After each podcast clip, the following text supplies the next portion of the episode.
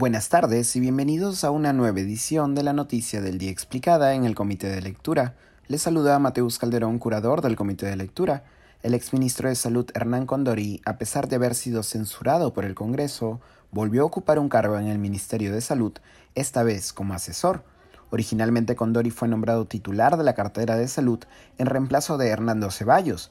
El nombramiento de Condori suscitó críticas desde un principio, dado que, por un lado, su acercamiento al sentenciado Vladimir Cerrón ya preocupaba en la región Junín, y por otro, debido a cuestionables declaraciones respecto de la llamada agua arracimada y sus falsas propiedades curativas.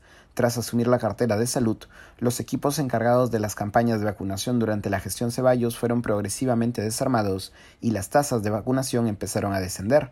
Semanas después, el Congreso presentó una moción de interpelación y posteriormente de censura contra Condori.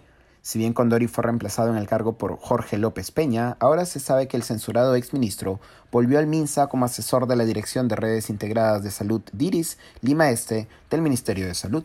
La contratación ocurrió el pasado 16 de abril, cuando se cesó en el cargo a la médico Ana Carmela Vázquez Quispe González.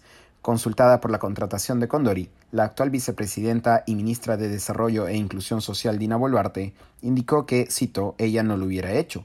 Les agradecería que le pregunten al ministro de Salud. Si a mí me preguntan si yo lo hubiese tomado en cuenta para colocarlo como asesor a un ministro censurado, yo no lo hubiera hecho, señaló la prensa.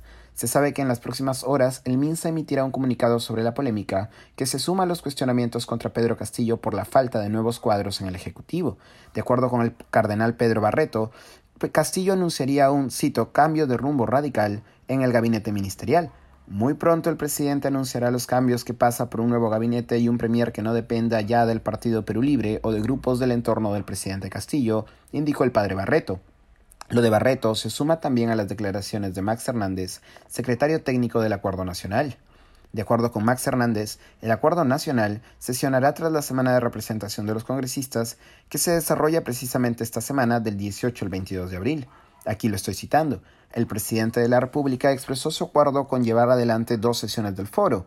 La agenda de la primera, de la primera sesión, se refiere sobre la gobernabilidad del país, considera entre otros dos puntos fundamentales, la conformación de un gabinete de ancha base y el nombramiento de funcionarios públicos probos y de reconocida capacidad. Eso ha sido todo por hoy. Volveremos mañana con más información. Que tengan una buena noche. Se despide Mateus Calderón.